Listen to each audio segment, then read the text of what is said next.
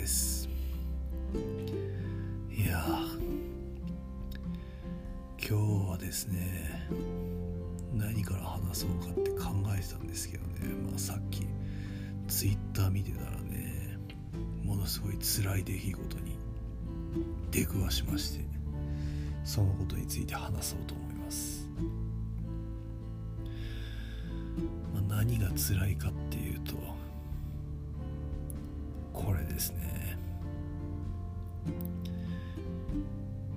じめた側が自覚してないのが辛い。これ結構身に覚えある人はいるんじゃないでしょうかね。まあニュースとかでも最近は取り上げられてるんじゃないでしょうかね。いじめで自殺してそれがニュースで取り上げられてるけれども加害者の方加害者の方の言い分はというとそんなつもりはなかったとかただ遊んでただけだとかいじめじゃなくていじりだとかね。まあよくありますよね。でまあニュースで見るだけでも胸くそ悪いんですけれどもこれがツイッターでね、まあ、他人事とは思自分と関わりのある場所で。見ちゃうとね。例えばまあ自分が応援してる芸能人とか。自分が好きなゲームとかそういう、うん、自分が好きというか大事にしてるっつうか気に入ってるものをね。コケにされてしかもそのコケにしてる自覚すらないっていうのがねコケにされるだけでもね辛いのに。それを全くね自覚すらしてない。アリでも踏んじゃったかのようにね。もうこんな侮辱はないですよ。ねえ本当にいじめる側ってこうなんですね。気をつけないといけないな、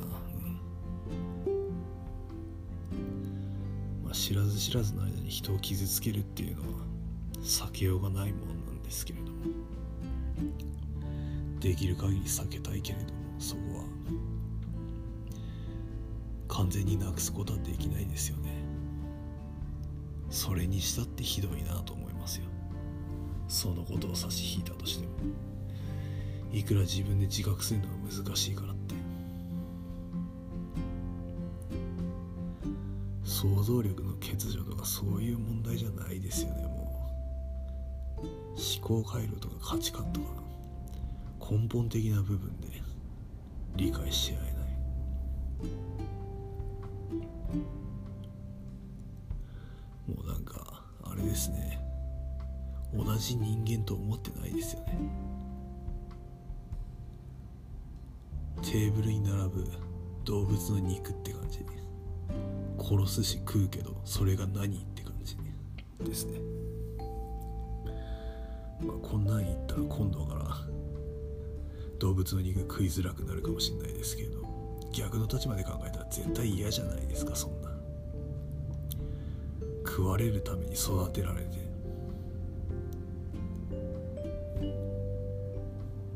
食われるために食わせるために、うん、産まされて。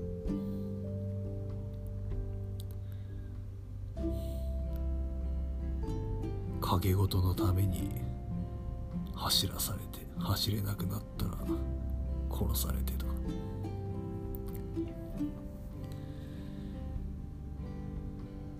気まぐれで家に連れて帰って飽きたら捨ててとか。それを捨てた本人とかまるで気にも留めない。てるだけでもひどいのにね。本当なんだと思ってるんだって話ですよ。いやひどいなぁと。しかも言い草がさらにひどいんですよね。もう自覚してないから何とでも言いたい放題ですよ。まだ自分が悪いと思ってないでしょ自分が悪いと思って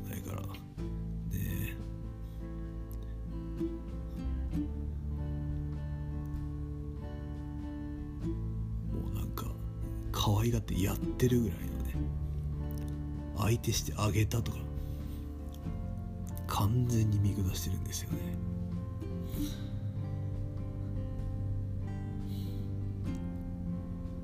いじめといて感謝しろって理屈なんですよね完全に。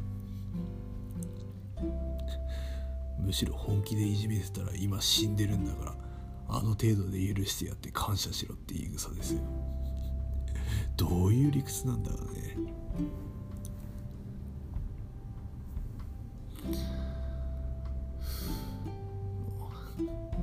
むしゃくしゃしてやったとか誰でも嫌がったとかそういう犯罪者のテンプレでも言わないですよこんな。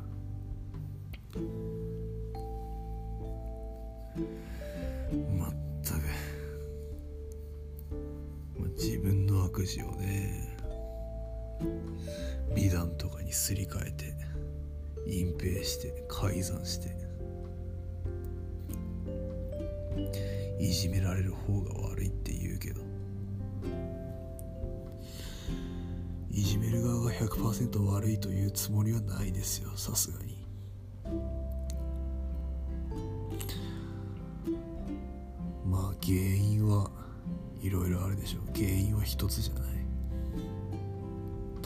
つ直せばどうにかなるなんて問題はそうそうないですから。いじめられる側にも原因はあるでしょうそりゃ。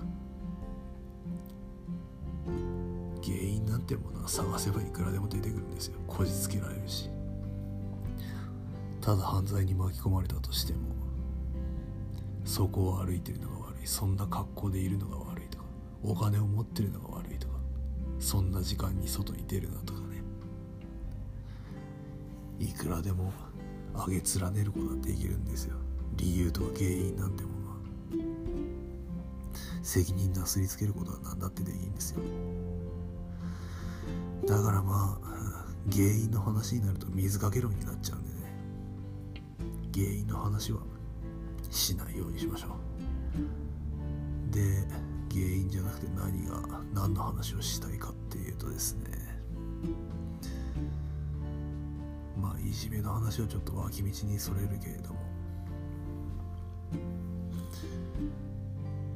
モラルの話ですよね結局。モラルっていうか治安っていうんですか。民度って言い方もしますね。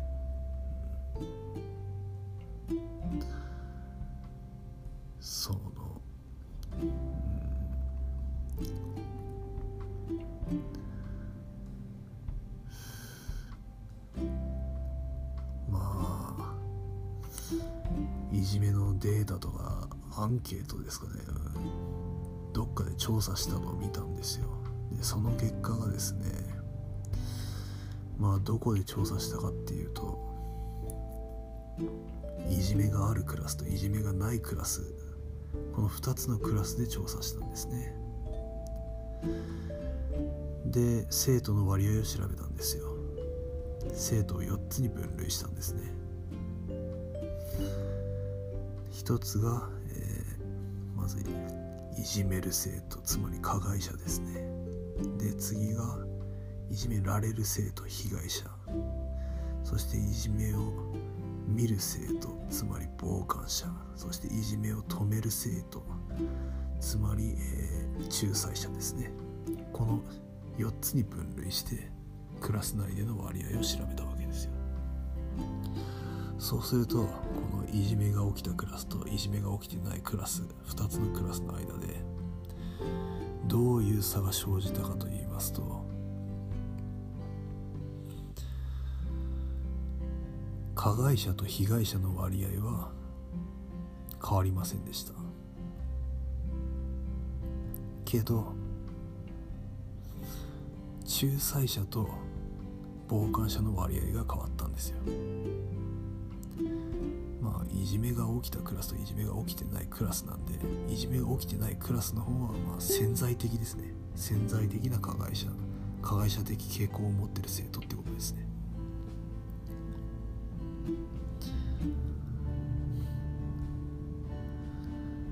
でその仲裁者と傍観者の割合に変化が生じたって言いましたけれどもいじめが起きたクラスの方では傍観者の方が多数だったんです。でいじめが起きてないクラスでは仲裁者の方が多数だったんですよ。つまり傍観者が多ければいじめが起きて仲裁者が多ければいじめは起きないって、まあ、単純に考えればこうなるわけですね。だからいじめが起きる根本的な原因といいますか。原因なんていろいろ挙げればいくらでも出てくるんだけれども。根本的な部分にあるのはそういう治安の問題だってこと。を僕は思ってるんですね。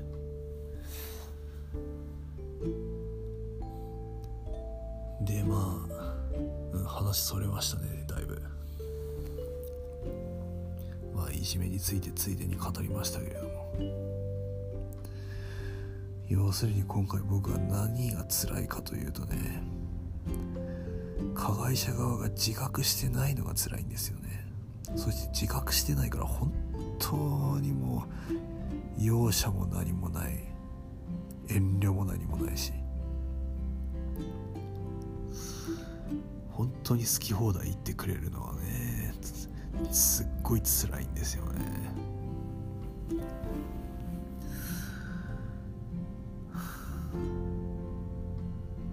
加害者側がねもう謝罪するならまあわかるんですよ。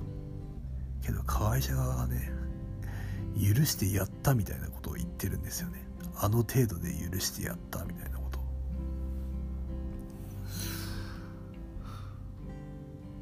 あの程度で許してやったとかね。そんな大したことはやってないとか。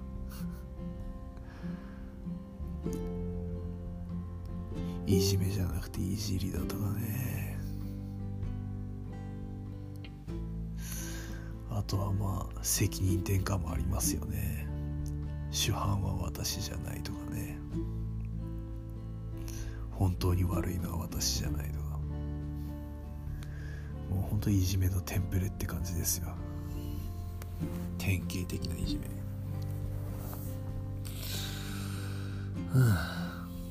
もう。しかもこれが何年経ってもですからね。ちっとも変わんないんですよね加害者さんたちは。はあ、本当に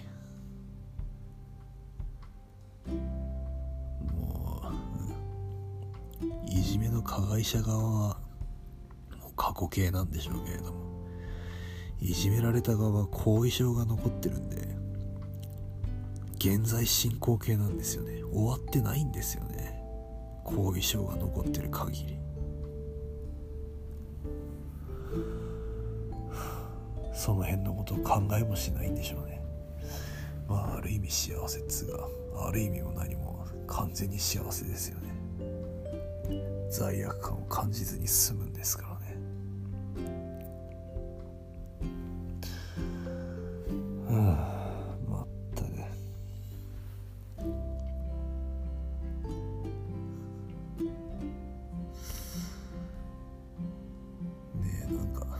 さも生徒がしようとするんですね。自分たちのいじめをね。そのいじめの理由も結局は腹いせとか八つ当たりとか。むしゃくしゃしてやった誰でもよかった。自分より弱そうだからやったとか。その程度のもんですよ。けどその理由をそのまま言ったら確実に糾弾されるから。相手の欠点とかをね。適当にでっち上げたり。上げつられたり。捏造でもこじつけでも何でもいいから。言いがかりでも何でもいいからね。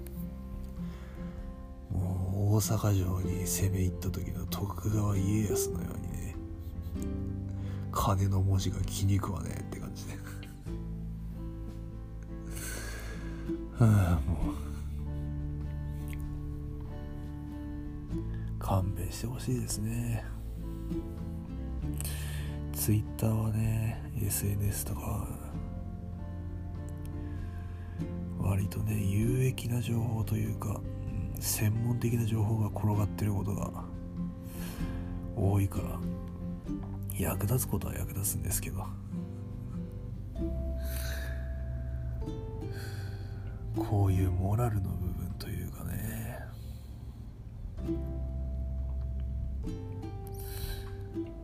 価値観というか完全に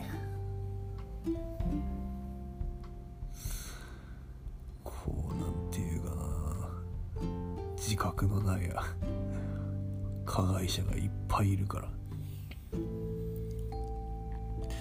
辛いことが多いですね。ああ。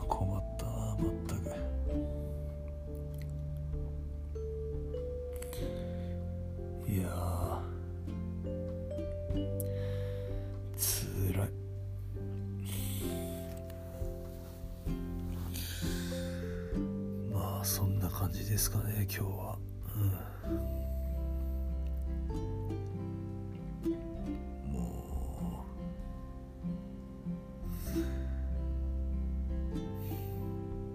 う。何年経っても辛いもんは辛いんですよね。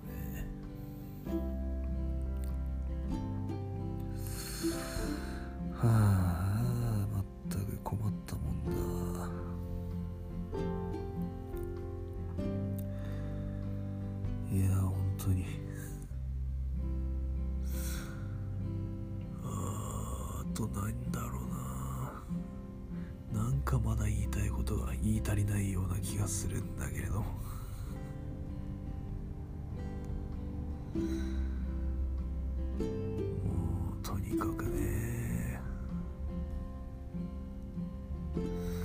まあ被害者側の人間が一番許せないことってやっぱりその罪をもみ消すなってことなんですよね。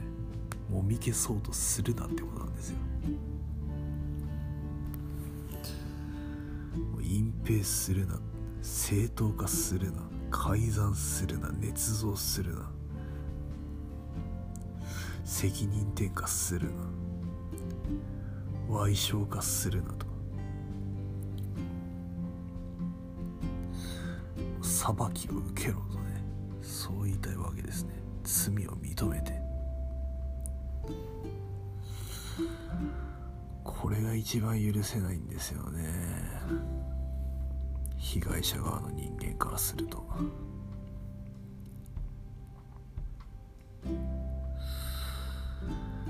まあこんなこと言ったところで加害者はねそもそも自覚がないんだから通用するわけないんですけれど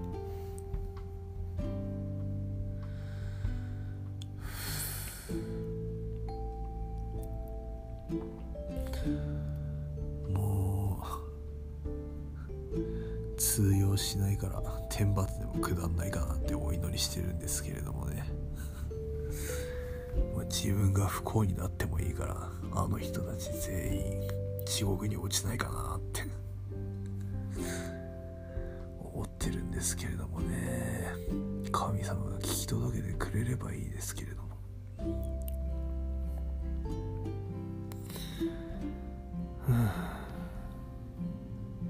別にねその幸せから不幸になるんだったらこれはかなり辛いですけれども。もともと不幸がた不幸になっても別にそこまでショックではないし。まあ下には下があるからそりゃこれ以上下がりたくないっていうのはあるだろうけれども。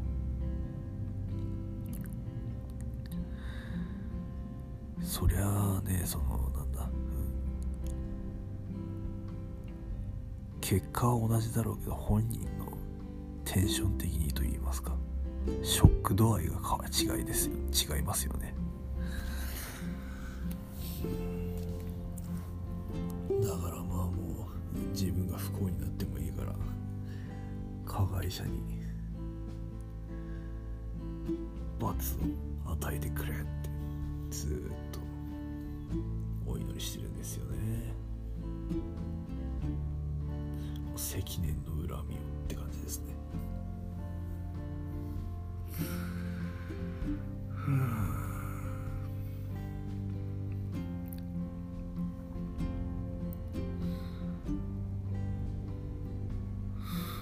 そして SNS だったらいろんな意見があっていいはずなのにね。もう加害者の意見が大多数になっちゃってるから。加害者のねその意見が正義みたいになっちゃってるから誰も反対意見言ってねえから。本当にこれどうすりゃいいんだってね。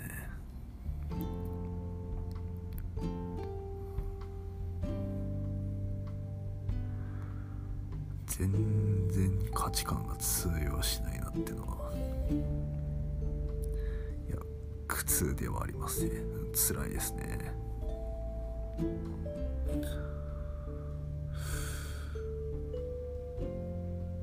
誰一人として異を唱えないですからね。正当化し放題ですよ。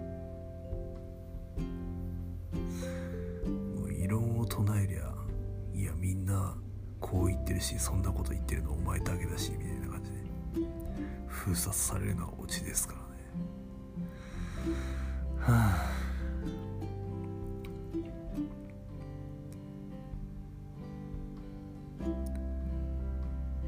まあ1たす1が2だったとしても世界中のみんながいや1たす1は3だって言ってりゃ3にならざるを得ないのかもしれないですね。それがどんなに正しかろうと、ま僕が正しいと決まったわけじゃないですけれどもそれはもちろんね。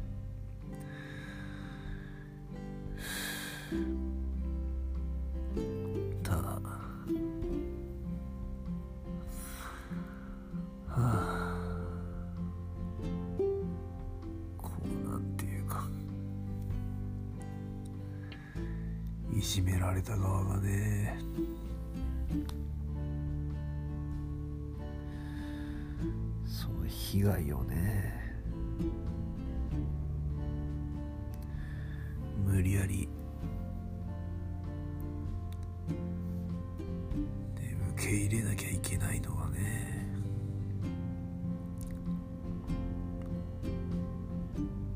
受け入れるだけならまだしもねいじめてくださってありがとうございますみたいな感じにならなきゃいけないのがね多数決でそうなっちゃうのは本当に辛いですね。まあ SNS での出来事なんでちょっと大げさに。なっちゃいましたけれどもね。僕がいじめられたわけじゃないし。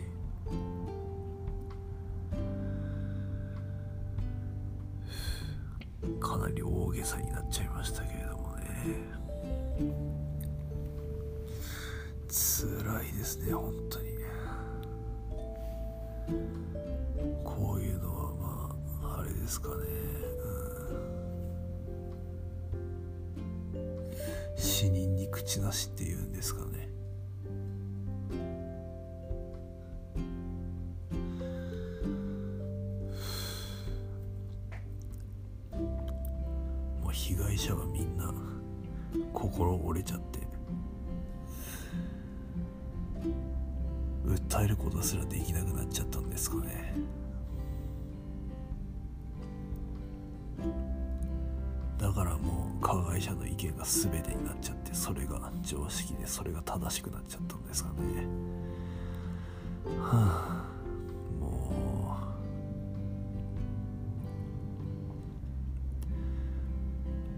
けどまあこうやってうん喋ったことでちょっと安心しましたね。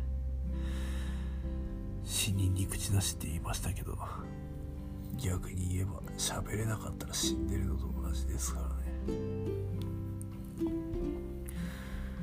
喋ると不思議と少し安心する。というわけでこれでぐっすり眠れそうです。ありがとうございました。それじゃあおやすみなさい。